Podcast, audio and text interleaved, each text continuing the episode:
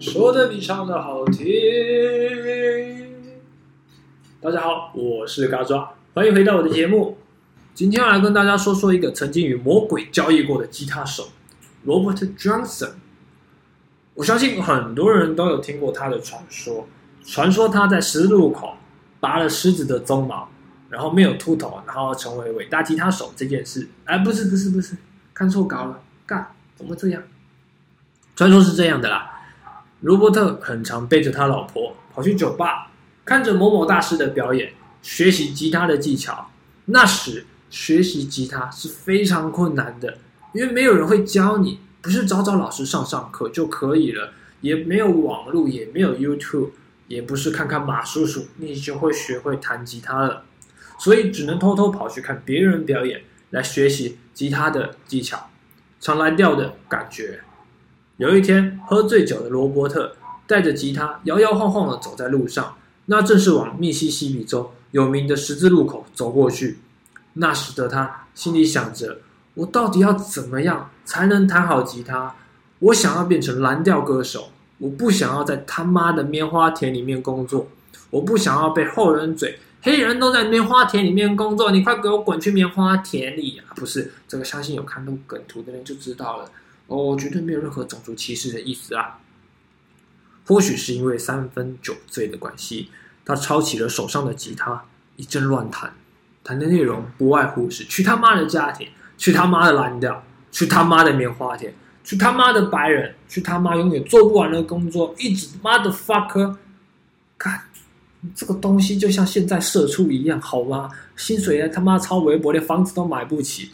哦，那妈的 fuck！如果是他那时候演电影的话，他就变成最有名的那个人了。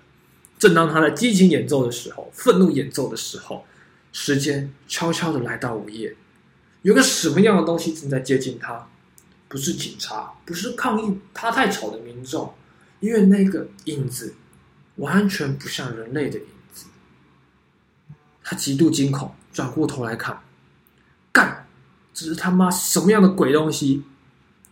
在他面前出现的是一个高大的人形黑影，那头黑乎乎的黑影，即便是明月高挂的晚上，也看不出来那是什么样的东西。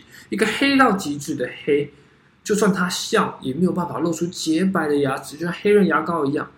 这时，那黑影对罗伯特伸出了手，拿过了他的吉他，调了一下音，就这样弹奏了一曲。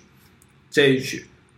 真的不是属于人类能够弹出来的那一种东西，不是属于当时人能够弹出来的乐风。好，接着黑把吉他还给了罗伯特，他颤抖着双手接下了那把琴，心中怀疑的：我他妈的是不是喝醉了？那个药太强了。这时的他不知道，他即将上百大吉他手的排行里面。当罗伯特回神过来，他发现他自己坐在黑人酒吧里面，身旁依然是充满着喧闹的吆喝声，充满工作后浓烈的汗臭味，那股不舒服的潮湿感凝结着空气。他看了看他的双手，靠背啊，外就那谁要打开呐？啊不，哎对，就这样。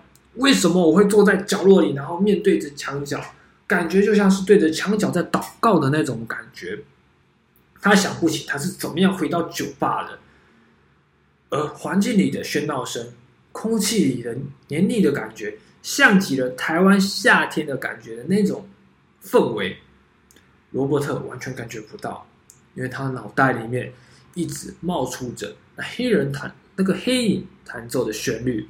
这时，他开始演奏了，他强烈的情绪透过音乐立刻袭击现场所有的人。大家回过头来，盯着那个正在演奏的人，他音乐里面的旋律像来自地狱，你感觉到他的灵魂消失了，而你的灵魂正在被席卷进那音乐的里面，那荒漠般的沧桑感，那股幽暗，他的音乐更像一只狂暴的野兽，正在侵犯着你。然而。你却享受着他的侵犯，无论是他将你压在身下，勒住你的脖子，或者是抓着你，强迫仰头来听他的音乐。他的音乐正在侵犯着你的耳朵、你的身体，可是你却觉得啊，皮毛鸡。所有人震慑于他前所未有的蓝调，但当他们发现这个人是谁的时候，他们吓到了。Robert Johnson 在当地受到传奇，这么厉害吗？他跟谁学的？他跟谁学的？我从来没有听过这种蓝调。而大家不知道的是，恶魔常伴他左右，栖息在他的音符里，在他的节奏里，在他的嗓音里，甚至在他的心里面。从来没有人真正了解过 Robert Johnson。我们用歌曲解读他，但是这样只字片解，就断章取义。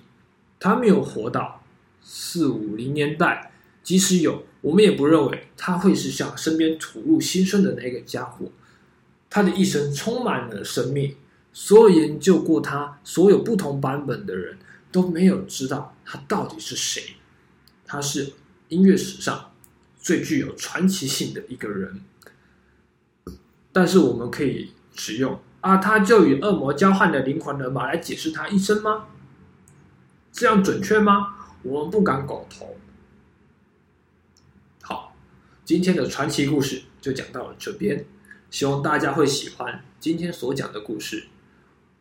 我是高抓，谢谢你收听今天的节目，我们下次见喽，拜拜。